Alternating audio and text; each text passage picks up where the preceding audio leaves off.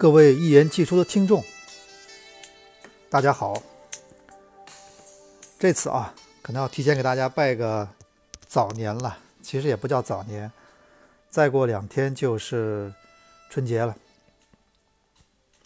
然后很多人都在踏上回家的路啊。虽然说咱们中国人过年呢，有时候很多呃过年的这种歌曲都很欢快。你春节前去所有的超市，听到的背景音乐啊，就是一遍遍循环的播放那个刘德华，还有那些明星唱的那个“恭喜发财了”，这贺新年这些歌，有时候会让人觉得就是说有点燥。但是我觉得《Going Home》这个萨克斯风这个乐曲啊，我倒觉得最契合咱们中国人的过年的这个心理，就最深处的诉求。它主要就是回家。你说你呃呃，有些人国庆长假啊，或者什么长假可能会选择出去旅游或者怎么样，但是我觉得在过年这个时候啊，大多数人都会选择呃回家团聚。哪怕你看啊，咱们这个中超现在因为引进了很多老外教练，所以导致了这个圣诞节的假期似乎总是会比春节要更长。啊，因为咱们很多外援外教要回去过圣诞节嘛，路上这么长时间，包括来回，一下就差不多快四五天，一个星期就没了。但是你看，反倒春节啊，比如今年有比赛的球队很多，就两三天，甚至就两天，大年三十，然后初一，然后初二就要集中，甚至有的球队在国外度过。我不知道啊，这个你。比如听我们节目的这个听众，在你印象中，你自己印象最深刻的春节是是怎么样度过呢？我反正印象中啊，我有一年春节是大概是零三年，零三年春节，我当时是在英国过的。那个我觉得那可能是我记忆中我那个唯一一次在国外，呃，国外过的春节吧，而且是工作中度过的那次。那次正好是那个，呃，因为呃中国球员在英超踢球嘛，然后我们当时在英国采访，然后就顺便在英国体会了个春节。我觉得当时挺好的，为什么呢？你想想看，我在英国当时，呃出差，然后春节的时候呢，我们国内是放假的，然后我在英国也顺便等于是也放了差不多两个礼拜假，你想想看那多爽啊，对吧？然后完全就是开始旅游了，呃，那那那两个礼拜，但是除夕夜啊，我们跟几个中国朋友一起吃饭，然后那个，然后也是年夜饭，而且通过电脑，当时还没有微博，也没有微信，就是通过电脑，好像什么网站看那个春节晚会，也不大清楚啊，也没有什么高清的，那不太清楚，当时也没有什么那么多视频网站，好像就通过哪个门户网站看个链接。春节晚会，而且很有意思什么呢？你那儿看的时间是白天，我记忆中应该是白天啊，反正跟咱们肯定有时差嘛，是白天看的春节晚会，天亮了，然后也没有鞭炮，当时国内也没有什么禁禁禁止燃放烟烟花爆竹，哎，但是国外是肯定是没有什么炮了，你倒可以拿录音机放一段啊，是可以的。我们不得不说啊，这个时代的发展真的是非常快。你看，就这么十十多天里，你要让我回忆二零零三年那个春节在英国过的，那简直很多很多人觉得真的无法想象那种什么没有微信的时代。现在小朋友上来就是已经进入微信时代，然后我们当时没有什么那么多，什么没有微博，然后对吧？发拜年的方式就是要发短信或者打个电话，聊天的方式就是通过 QQ 或者 MSN。现在很多人可能都不知道 MSN 是什么东西了啊！当时可是，呃，主要的大家的沟通工具。哎，但是呢，我觉得呃，科技不断在变化嘛，而且当时的手机我们就不用提了啊。当时还没有什么苹果这些这些手机，我记得我当时用了个什么手机来着？去英国买了个 NEC 的 NEC，当时也挺挺高大上的啊，外面是有小小屏幕，里面还有一块彩屏。啊，也挺贵，但是功能其实也就是发发短信，好像也没有什么手机上网的概念。当时不会有人用那些东西上网的，发发短信，然后偶尔发两张彩信图片，最多了啊。手机的功能也很单一，所以当时人哎不会天天盯着手机的，因为没必要嘛。你有什么好盯的啊？除非里面有游戏，哎，很多人在那玩玩游戏，哎，所以为什么诺基亚游戏，呃，诺基亚手机那会儿玩的用的人多呢？还有原因是诺基亚当时手里手机里面有游戏，什么什么那个什么贪吃蛇是吧？这说起来是不是又暴露年龄了啊？贪吃蛇。其实往往往往这种春节给你印象特别深。虽然说我们春节我们的核心诉求我们都是要回家，但是往往是这种有时候你可能回不了家，这种春节往往是给你印象特别深。你比如说我们我们都知道很多听众也有时候听董路的直播，董路不说过吗？有一年春节应该就是九七年吧九八年，他当时在海埂过的，就在昆明昆明基地过的，然后。呃，当时就那个球队的昆明基地当时是封闭的嘛，呃，媒体每天就早上去，下午就要赶出来，平时不许在里面。但是那天是破例的，允许那么那在海埂过年的那些记者，然后去这个海埂基地的食堂，给你们特意安排了一桌，然后你们吃这个年夜饭，跟球队一起吃。然后董路不说他回来以后打不到车，然后从海埂一直走回市区嘛，大年三十晚上。呃，你要知道什么呢？你看啊，呃，那个时候其实我们都知道，其实那个我们都知道足足球呢跟现在还是有很大的不同的。但是你看这种事情往往是会给你印象非常深，因为足球在昆明海埂基地大年三十那么多老爷们儿一起，然后过了个年啊，那次我没扛住，我是到后来那个。呃，在春春节前几天，我还是那个，我开始离开昆明了。我觉得我没法在那儿过年，对吧？而且关键当时好像也不出报纸了嘛，因为报纸都停刊了。你在那儿，其实在我印象中也没什么特别大的事儿。嗯，而且那个时代啊，其实你要知道，球迷他们，他们有时候是因为没有什么太多的，九七年哪有什么那么多网站，连网站甚至都没都没什么有体育网站，更别说微博，还有什么微信公众号了。所以当时报纸。承担的责任很大，因为电视毕竟只放出来五分钟、四分钟，但报纸会给球迷提供主要的信息，所以我们当时写每篇报道的时候，我们都要字斟句酌，而且这个报道出去以后，这个报纸新闻很容易变成独家新闻，知道吧？因为因为没有什么其他那些网站，没有什么即时的那种呃发布平台，对吧？那就是报纸，第二天早上出来独家新闻，然后开始被爆炒。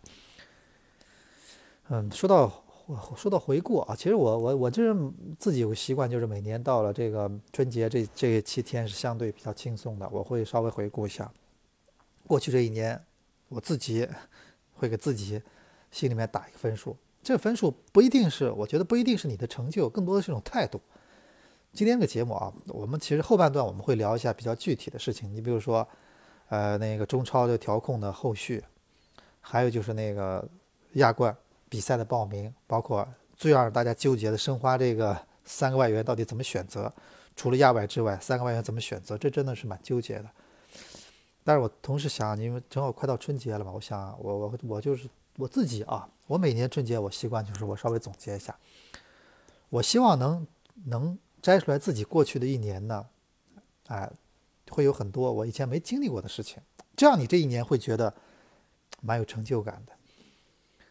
当然，好的事情我们都希望啊重复啊，但是有些太枯燥的事情，你说我每年，我现在今年过得跟去年一样，啊，我去年做什么事，今年还是做什么事儿？我今年，呃，去年我我我我我我我我每天这样，我吃什么？今年还是吃什么？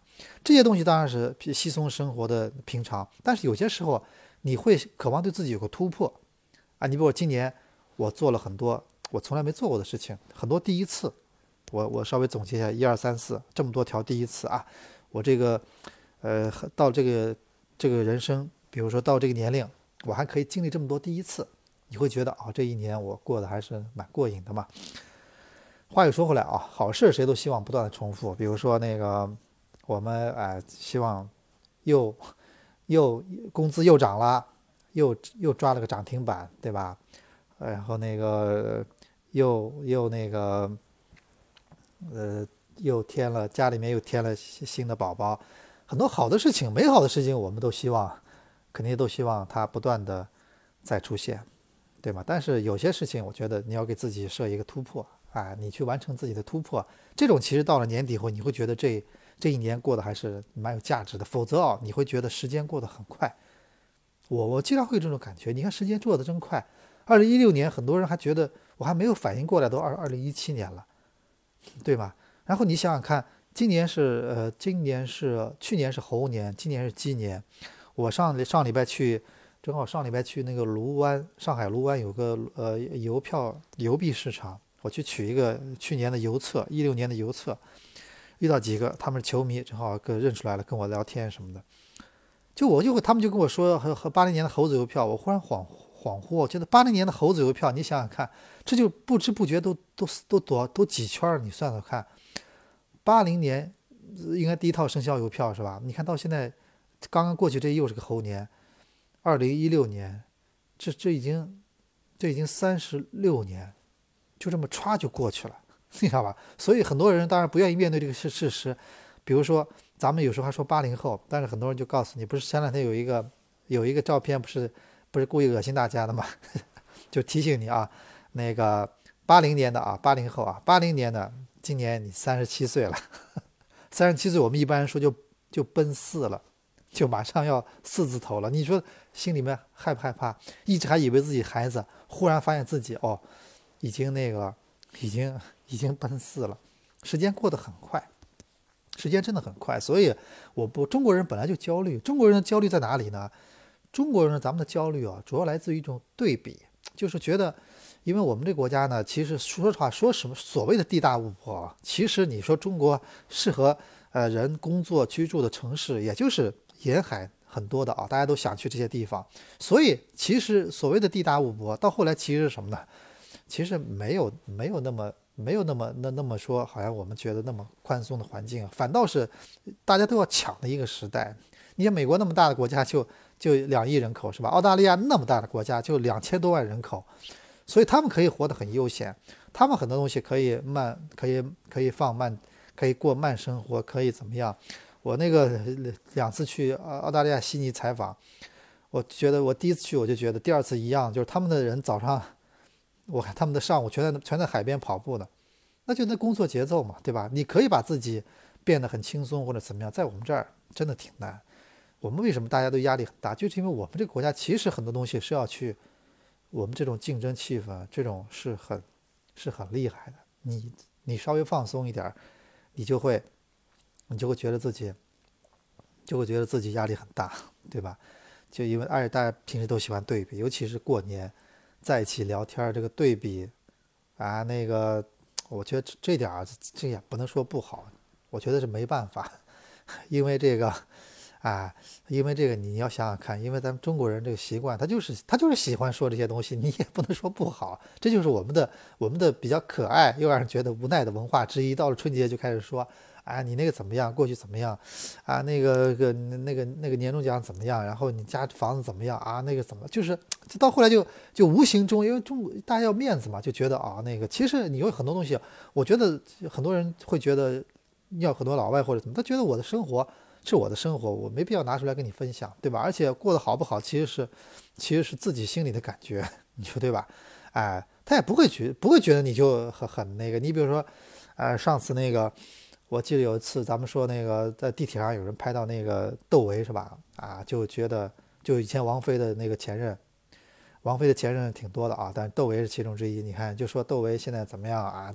穿的也很随便，然后不修边幅，就觉得他挺潦倒。那我我记得有一次，我在我在微博上看到那个吉努里维斯在纽约地铁里面被被球被影迷拍到了，就在地铁里面普通坐着拿本书，然后再看。然后也是胡子邋遢的，怎么样啊？我上次看到有一次那个什么汤唯在北京赶什么活动了，也坐个地铁，怎么样？没有什么，人家觉得这个东西，我觉得我喜我喜欢这种方式，不挺好的吗？而且我他觉得我喜欢这种方式，我喜欢这种地铁里面这种，咱们有人说大隐隐于市，这种感觉其实很好。你说我现在，我其实现在，我以前我以前我倒是以前刚工作那两年，我挺喜欢打车的。当时啊，上海是什么呢？出租车。我不知道有有有的有的上海的那个听众是不是以前很熟悉？上海以前的出租车最早是夏利，那夏利的车很不精壮的，但是满大街都是。为什么不精撞呢？我亲眼看过几次夏利的车事故，夏利撞别人，别人撞夏利，都是夏利凹进去一大块，像被狗啃过一样，咵一下进去一大块，对吧？夏小夏利嘛，我们当时去那个，比如周末去跳舞去，去别的学校舞厅跳舞去，我们呃夏利好像记得起步价是八块钱吧，九九块钱，我们十块钱，三个人。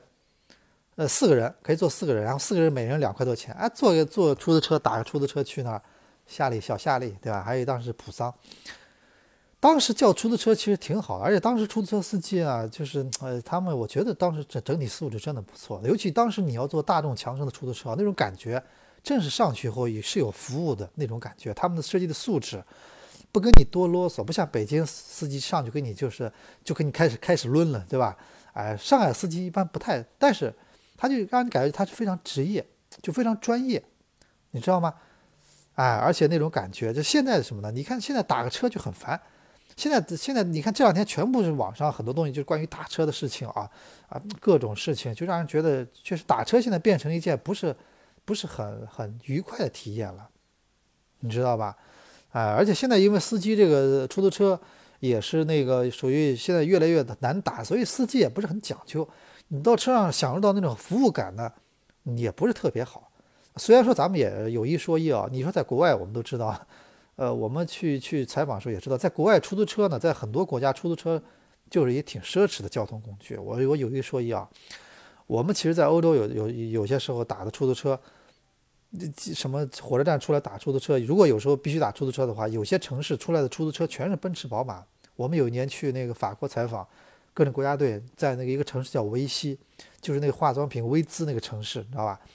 那个那个火车站不大，但是出来后停的出租车全是宝马奔驰，对，而且来回就那么几部车，宝马奔驰。然后他们的出租车呢，好像就是一种那个，比如说我们有我有一次在英国啊，我我刚说到零二零零三年我在英国过的春节，有一次我们当时去那个呃就是西汉姆那个主场采访西汉姆队。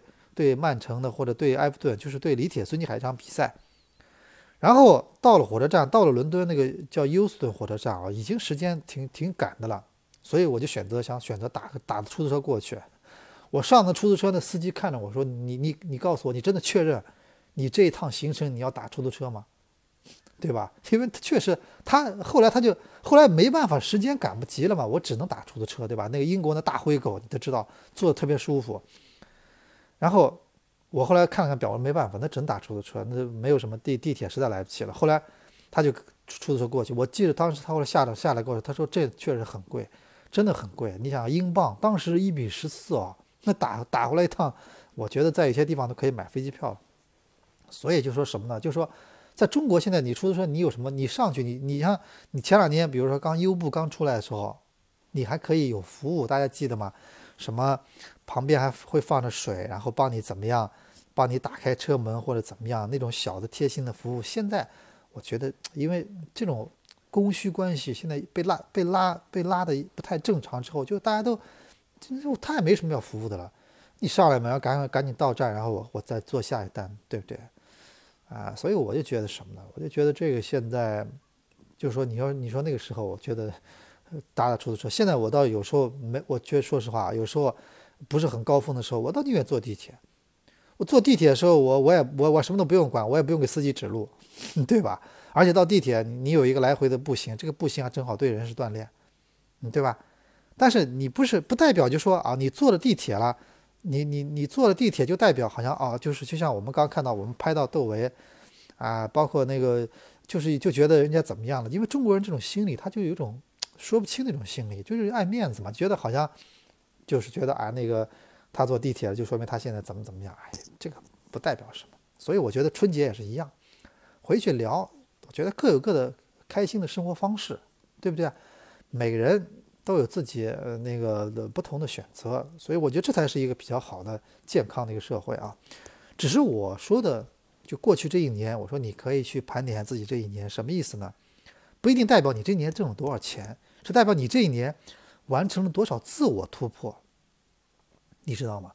这个其实是我觉得啊，人在一辈子里面，我倒觉得我一直认为是一件，是一件很就是很值得去给自己不断的就是保持一种压力感的事情，就是自我突破。其实我们知道，体育就是一个不断挑战极限的东西。你的不败的场次会延续到多少场？你是不是能在九十多分钟把比分扳平？然后你的运动寿命，比如说三浦知良，他已经踢到了现在，对吧？就是体育就是一个不断挑战人类极限。然后单位时间内多少进球？然后打破了什么记录？你看鲁尼上一上上个礼拜，我们都知道鲁尼的所有的东西。上个礼拜很多热点就是鲁尼打破了自己在曼联就就是成为曼联史上的等于是最进球最多的队员。然后很多数据就出来了，他的这这么多。二百五十个进球里面有多少是右脚，多少是左脚？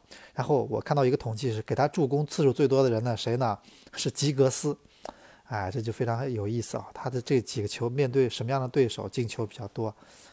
哎，所以我就觉得什么，就说挑战极限。你你，我觉得每个人也可以挑战自己的极限。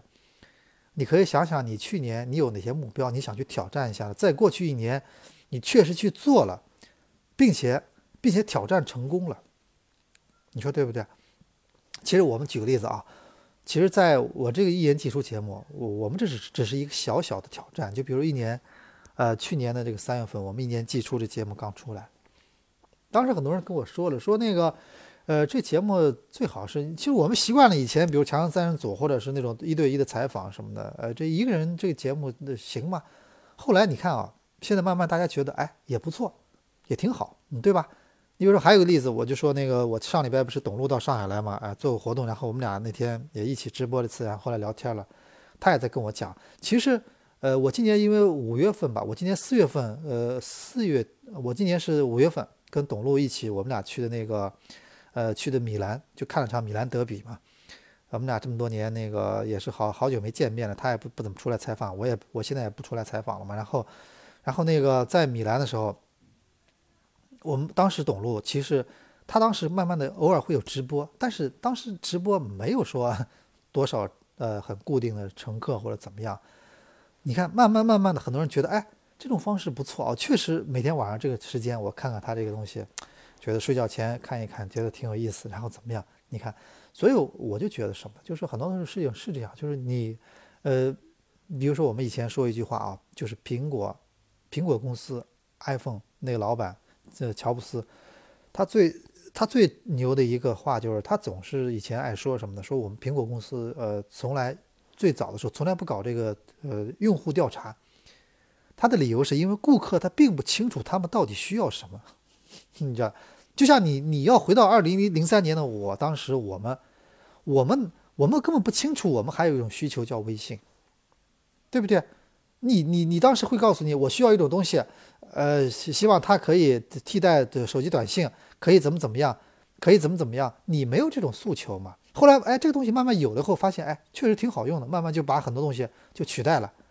你说现在还有谁？除了我们每天收到骚扰短信，还有多少人发短信的？偶尔也会有啊，但是真的确实不像以前那么多了，少多了。然后很多东西是这样的，手机的智能手机，还有各种各种那个各种软件，你要现在你你能想到，你现在拿一个手机可以。可以做那么多事情吗？你想不到的呀，对吧？所以我觉得很多时候是这样的，就是说，可能你并不知道自己一定会，一定会喜欢这个或者怎么样。哎，最后到你手上之后，你发发现哦，确实，我确实喜欢他。人也是一样的。你比如说，我说你，你也许有时候你是，我觉得有些人啊，他们可能是永远高估了自己，有这样的人的，就是呃，总是把自己想的，呃。总是把自己啊，就是高估自己嘛，总是那个呃，尤其是我们搞足球的，我们太了解，太太多遇到这样的比较可爱的听众或球迷了，总觉得我比你懂，对吧？我比你懂。以前谢辉总跟我说说，哎，这个足球真的挺烦的，为啥呢？因为围棋，你说你比我懂是吧？我们下一盘，我我我我赢了你了，你就是你就是你就是暂时 shut up 了，对吧？但是足球不一样，我说服不了你呀，对吧？你说我比你懂。那我比你精通，那咱们怎么怎么样？怎么了？咱们踢一场，这也不能那个说服不了谁，对吧？所以有时候就就是这样。我觉得，但是你要回过来看，正常人很多时候，很多人也有也有很多人，他就老低估了自己，因为他想的比较多，他觉得，哎呦，哎，我这事我不能干吧？我干了后，万一我输了怎么办？哎，万一我那个不成功怎么办？万一我这个路怯了，被别人笑话怎么办？这样就无形中就会让自己错失很多挑战自己的机会。你知道吧？每个人都不知道自己适合做什么的。一开始一开始都是后来哦，原来原来我其实适合做的事情。你比如说那个呃黄健翔，老黄其实以前跟我们聊过，他那个他刚毕业的时候，我们有一次开玩笑嘛，那个在零一年世锦赛的时候，当时在那个大巴上，呃，他坐第一排，在那在那自说自话，在那介绍这个当地的这东西。当当时他解说不是解说世锦赛嘛，然后去前方解说，然后在车上解说。后来我们就说，你看。你这太熟练了，他跟我们说，他说我以前就干这个的，王建祥当时学外语，呃，学外语专业毕业之后，他当时做过一段时间导游，你知道吗？对故宫的什么里面都特别熟，你知道吧？做过一段导游，他也没想到自己就适合做足球解说，没有想到嘛，对吧？后来发现无意中发现自己其实特别适合做这个事情，然后就做成了中国当时最好的解说员，很多时候就是这样的。没有那么多。你比如说我我我跟我跟那个上海，咱们说大大家喜比较喜欢老唐，对吧？唐蒙其实虽然是北北京现在叫中国传媒大学啊，但是当时老唐在中国传媒大学学的专业并不是播音主持。你看这样做的这么好，还有娄艺成，娄艺成确实是那个是那个就是海运，现在叫海事大学是吧？呃，他是海事大学那个学那个，好像是应该是学物流、学外贸的，学外语的，跟我跟我聊过，他跟我说过的。你看，也不是学这个的嘛，那后来做挺好嘛，对不对？啊，所以我就跟大家说，我只只是我们这个圈子啊，其实身边有更多的人，我见过身边有，你看马云，人家英语老师，人家现在做阿里巴巴，人家可不是什么 I I B A 什么呃 M B A 毕业的吧？也不是什么什么商学院毕业的吧，也不是什么人家现在做的中国最成功的这个阿里巴巴、淘宝，对吧？所以我觉得啊，你要挑战自己，对吧？而且你不要老觉得自己呃老不要想太多，人要不断的让自己保持这种这种饥饿感啊，这种挑战的欲望，你知道吗？就我挑战一下，我看我是不是能，我是不是能做成一件事情，就是大家不看好的事情，你可以挑战一下。对吧？我所以我认为啊，我希望在这个猴年我们就这么过去了。我希望在今年里面，呃，我们那个我也不是给大家鸡汤，因为我觉得很多人就是呃会给给各位很多鸡汤。我是觉得这也不是鸡汤，我只是作为一个旁观者啊，我会看到一些身边人怎么样怎么样在自己挑战的极限里面做到很好。所以我也希望各位在新的一年里能多给自己一些挑战。一年后啊。再回顾这自己这一年，你会庆幸自己哦，当初我迈出了这一步，而不是退缩了。大家要记住一点啊，这个世界上啊，那个你将来有一天，呃，呃，你可能你老了之后或者怎么样，你可能后悔，你只会后悔你很多事情没做，你不会后悔你做过的事情的，真的，你放心，这点你各位要记住啊。然后呢？咱们聊了这么多啊，这个过去这一年回顾的时候一些感想啊，同时我们也可以说一说，嗯，咱们回到足球的话题啊，最近足球反正调控嘛还在继续，而且十八条已经公布了，呃，我们都已经分析过了啊，这个调控会升级，不要再幻想了，不要再幻想它会呃会什么会那个会放松，不可能了，我告诉大家，而且我觉得啊，我有些事情我现在还不能跟各位讲，但是我告诉你们，我的判断是，今年冬天。不会再有比奥斯卡更贵的球员了，也就是说，在国内转会可能因为还没有没有把这个没有把这个刹车踩下去，但是在国外购买球员这个领域，我我的判断是不会再有比奥斯卡更贵的球员了，或者说你一个球员转会费比较低，工资比较高，这种可能性是有的，我觉得可能性是完全存在的。但是你要想像那样再买个球员。这个事情，我觉得在目前调控的氛围下，已经很难再去做了，啊，所以我觉得很多俱乐部还是去面对现实啊。在中国，我我们一直说，中国其实有有个很大的不确定性，就会来自于咱们说的调控，来自于有关方面对你的这个政策引导。这个其实，在房地产，在所有行业都是存在的，在电影，在文化，在很多行业都是存在的。这个在这个就是你要去提前感知各种信号，对不对？这个感知的是否准确，感知的是否到位，是不是比别人更早的感知到，这可能会让你少走一些弯路，少付一些学费啊。然后聊一件具体的事情，就是最近这件这件事情现在真的没有结果。我觉得大家，呃，你说我们啊是申花球迷，确实呃也也蛮累的。你看啊，之前是在在在那个在在琢磨我们会请什么样的外援内援，现在好了，外援都到了，现在开始又开始纠结这件事情了。而且我觉得很多球迷之间啊，这个争论的有点，我觉得有点小小的火药味了。我咱觉得没必要这样，没必要这样。你比如说我那个，我在我微博下面有时候也看到有些球迷。在如何选择这个外援的问题上，就说啊，那个我选了这个，你选这个外援就说明你懂球，你选那个就说明你不懂球啊，或者怎么怎么样。咱先不要这么说，其实事情没那么复杂。你比如现在我们说啊，中超四个队，苏宁的这个呃这个亚冠的外援报名选择题已经做出来了，它很简单嘛，它就是两个亚外里面选一个，他选了洪正好，然后其他三个巴西人结束了，呃，三个两个巴西人，一个哥伦比亚人，然后呢？那个那个叫什么？那个恒大也很简单啊，前前场三个巴西外援，是三个巴西的吧？啊，那个呃，反正三个南美洲外援，三个巴西外援，加一个后场的一个新租来的一个韩国的后卫啊，这这就可以了。然后正好你看，金泉受伤，然后杰马受伤，啊，也没有悬念了，就就这几个。上港呢，最后做出选择还是一个亚外，加上三个前场的那个。三个我看啊，就是奥斯卡，还有胡尔克，还有埃尔克森，然后那个卡瓦略呢，可能呃联赛里面再说吧。然后也很简单，没有什么悬念。申花，哎，申花这个亚冠啊，你看，比如本来昨天我们都知道，昨天是一个第一次报名的节点，后来没有报，索性没有报，因为亚足联的规则允许不报，那索性你不要报，因为你怎么选？前两天呃，特维斯刚刚到上海，你说怎么选？很多球迷总是觉得把这个问题想的简单化了。我觉得这个问题，它它就是一个比较复杂的问题，你知道吧？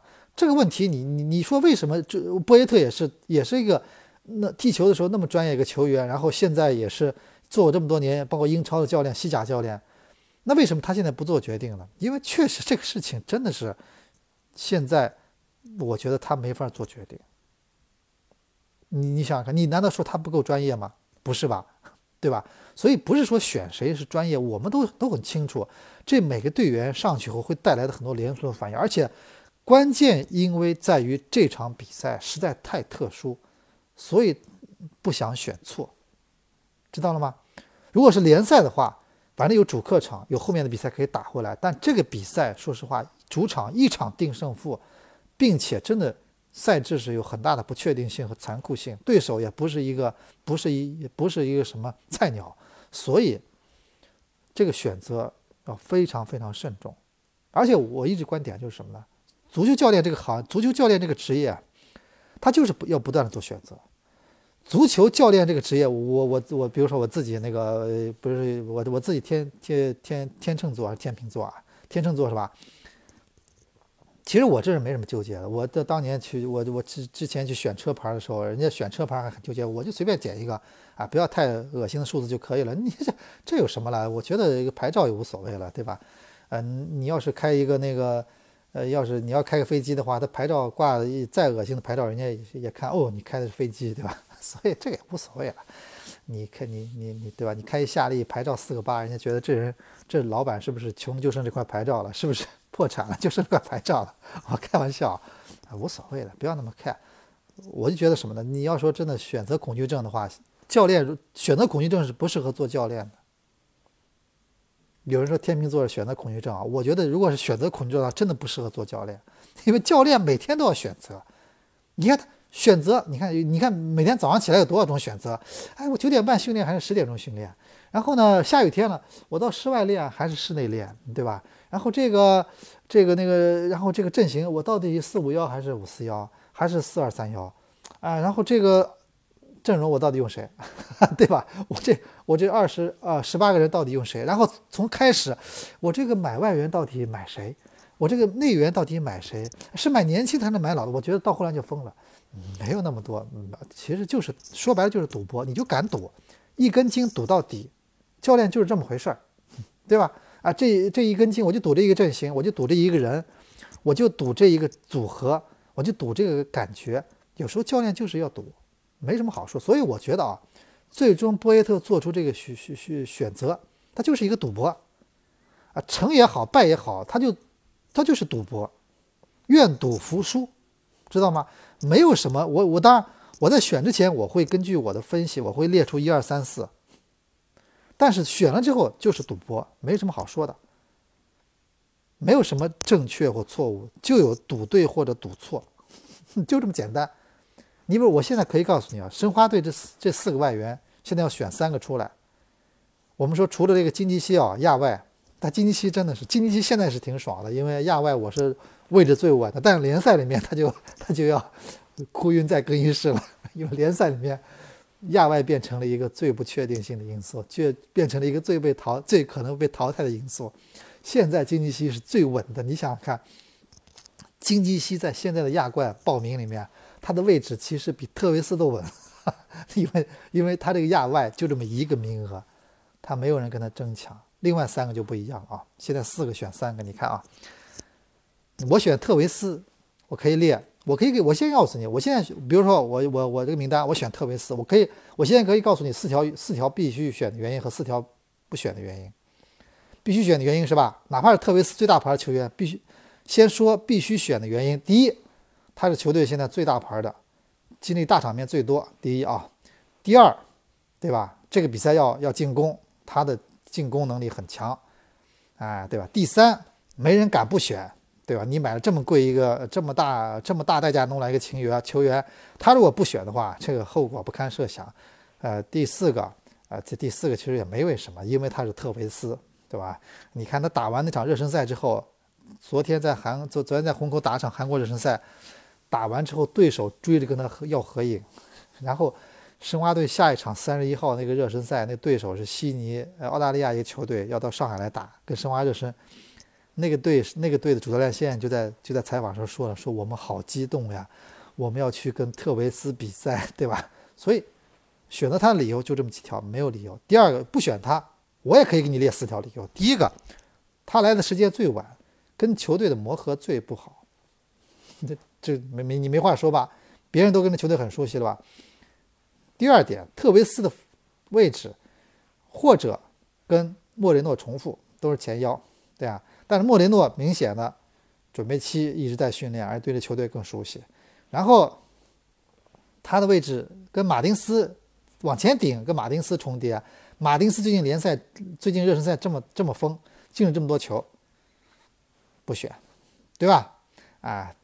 那那你你两条的原因了吧，对不对？第三个，哎，我们说不好一点，哎，这这如果特维斯不选，其他其他几个，你看瓜林的什么这些，这个球队很稳定的一个阵容，跟去年一样，我们至少我们保证一个稳定，对不对？第四个，哎，呃，那个特特特维斯来的时间太短啊，只有一场半的热身机会，得留到联赛里面去，他可能会对他发挥可能更好，可以一炮打响，不用不用什么让他一开始就有那么大压力。那其实你说，我列了这八条原因，不选和选的理由又有又有什么用呢？你觉得逻辑能说得过去吧？但又有什么用呢？因为你肯定会选他嘛，对吧？所以没有什么是，不要讲什么是与非的，其实就是一赌博，你知道，就是认为你的教练这场我的感觉是不是会对，就是赌博，对不对？所以我们现在讨讨论这个外援啊，其实我自己感觉特维斯肯定会选的，没办法，你这个你你这么大牌的，你这么选来，你肯定。你不可能，你这这么重要的比赛，你把这个核武器放到放到那个放到放到那个什么地库里去，不可能的，他一定会选。然后就是无非就是莫雷，然后你看马丁斯那马丁斯、莫雷诺和瓜林三个里面选两个，对吧？莫雷诺，你说你你你说你不选他，你不选他的话，你不选他啊，你不选他，然后莫雷诺他的位置然后被特维斯代替，但问题你想过没？莫雷诺毕竟。他是申花的队长呀，他是过去两个赛季应该是队长吧，过去三个赛季吧，他是第一队长吧，而且他现在没有任何伤病，况且我觉得他好不容易这个到了亚冠赛场啊，我我我我其实回忆一下，各位也回忆一下，莫雷诺是二零零二年、二零一二年到的申花队，他到申花队之后就没申花就没打过亚冠，好不容易第一次打亚冠了，哎，这个不用他啊。真的各种原因来说，说不过去，莫雷诺还是选吧。所以现在大家公认的啊，大家都比较公认的就是现在就是无非是马丁斯还是还是瓜林。我觉得啊，我们就好好讨论有些球迷也不要那么激动，就说啊，就是就说谁专业谁不专业，咱们别这么，咱们咱们平心气和的想这个问题。他这个问题不是那么简单的事情，你知道吗？不是那么简单专不专业的问题。我们都清楚，瓜林在在在场上后腰位置，他对球队的帮助，对吧？我们都很清楚，这个不用说的。因为如果说申花在这个位置有郑智或者黄博文，你可能感觉就会好很多，好一些啊，好一些。你会觉得啊，哪怕是乱战，我有人可以，可以可以保证一个出球或者保证一个衔接或者怎么样。但问题是什么呢？你没有办法。你现在这个位置上，虽然我们现在有个秦升，有个有个有个孙仁林，但毕竟。他们俩类型都不是一种，都不能完全替代瓜林作用。你要知道，瓜林去年刚到申花队的时候，很多人看他的球评价是非常高的，完全是欧洲那种顶级后腰的感觉，一左一右那种过渡衔接，然后拿球也不乱，对吧？我们不是说了吗？国内球员很多球不知道怎么处理，就交给老外，他把这球找出一条活路出去，啪一下就豁然开朗，对吧？它作用是明显，但是问题什么呢？选了瓜林。你就得拿掉前面一个，不，因为你要知道这一点，这是一个，这是一个，这是一个很明显的一个一个博弈，就是你拿你选他的结果，就是你前面一定要拿掉一个，这是一定的事情。而问题什么呢？咱们都看到最近热身赛，马丁斯不停的进球，而且关键有一点啊，马丁斯很多人说，咱比如说很多人在讨论说，那你别忘了，马丁斯其实现在申花进攻的下限。各位搞清楚这一点没有？就是我们一直在考虑啊，就说，呃，瓜林在场上的话，他是我们球队的一个一个，就至少我们不会被对方轻易打穿的一个这么一个一个一个一个底线啊，一个屏障。但是你别忘了，马丁斯是申花现在攻击的下限，你明白这意思了吗？就说，一旦特维斯他跟球队的磨合没有到位，一旦他那天没有发挥出他的我们我们希望他发挥的水准的话，那如果马丁斯不在场上的话，那就意味着申花的进攻什么？你想你想象着什么感觉吗？对吧？我觉得如果这个队这个队到客场来打申花，他一定会跟你防守的，你不用想，他不会给你压出来打的，他可能会给你防守。一旦这个球队那天把这个比赛拖到了点球决战，对申花来说就已经基本上很难去把握把命运把握在自己手里了，对吧？所以就看你主教练怎么想这场比赛，你你你当然肯定瓜林拿掉肯定是攻防平衡会会会变成有点翘脚，但是问题你想过你想过这个没？就我这个意思是我们那天谈的很多就是什么呢？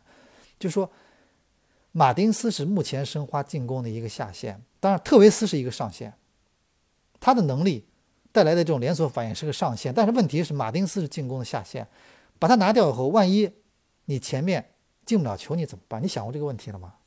你想过这件事情了吗？万一你进攻打不开局面，你进攻当时打不开局面，你想过这个问题了吗？没想过呀。所以如果如果这样的话，如果对方后来跟你打平的话，其实你这个比赛，你觉得资格赛，那很多东西已经已经已经不受控制了。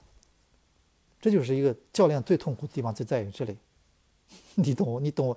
各位要要理解这一点，因为我们现在真的不确定特维斯会是什么状态。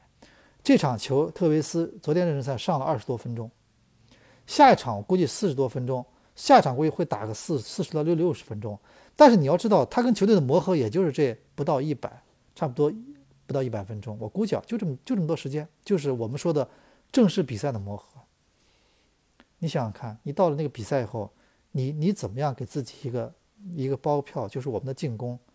可以比对手先进球呢，而且我觉得这个比赛其实思路很简单，你要先进球啊，因为因为对方来他就是这个他比如他就是稳守反击，你要上半场你进不了球，他下半场会守得更坚决，下半场着急的就会是你，你说对不对？而且我这么观点啊，我的观点还是那样，我的观点是后腰位置上，我觉得瓜林的瓜林的。如果如果你暂时这场比赛把把它拿掉，其实也是也是很痛苦的放弃，不用说的，你不要老，你现在不是说瓜林状态不好，就是他这个，咱们不谈这个，咱们只是谈具体战术拼图。你把它拿掉的话，我就我的观点什么呢？就是瓜林的作用，你至少可以通过别的队员的，就是来来弥补，来部分弥补。你比如说，我莫德诺可以稍微往后撤一点，然后我那个中场可以比如说我可以呃孙兴林可以上来，然后我可以加，比如王云，哪怕王云我在中场这个位置我能形成人数优势，但是我确保前面什么呢？我起码前面给对方两个压力，就是马丁斯和特维斯这两个人，我觉得都是完全有能力给对手足够压力的。我就是这样，我就不牺牲进攻，你懂我意思了吧？就我可以给你保持持续的压持续的压力给你，然后我我我瓜林这个东西，瓜林的责任我可以让几个队员来分担它，你知道吗？但是马丁斯你拿掉，你告诉我现在谁来代替他，对吧？呃，说那个毛小毛，你你有把握吗？你有把握吗？毕金浩，你有把握吗？对不对？所以我的感觉就是说啊，我的感觉就是说，这个比赛就教练选择，但是我认为呢。就看你教练会怎么选择，选择瓜林，那就是那就基本上就是放弃马丁斯嘛。或者还有一种可能性，我们就说过什么，就是有队员在比赛最后的十天里面出现了小的伤病情况，外援，这样就选择自己自自然就产生了。但是我们不希望这样啊，这样是被动选择，对吧？但是我只是说告诉大家，现在这个问题就这么回事，确实确实这个问题牵一发而动全身，是由于各种原因所造成的。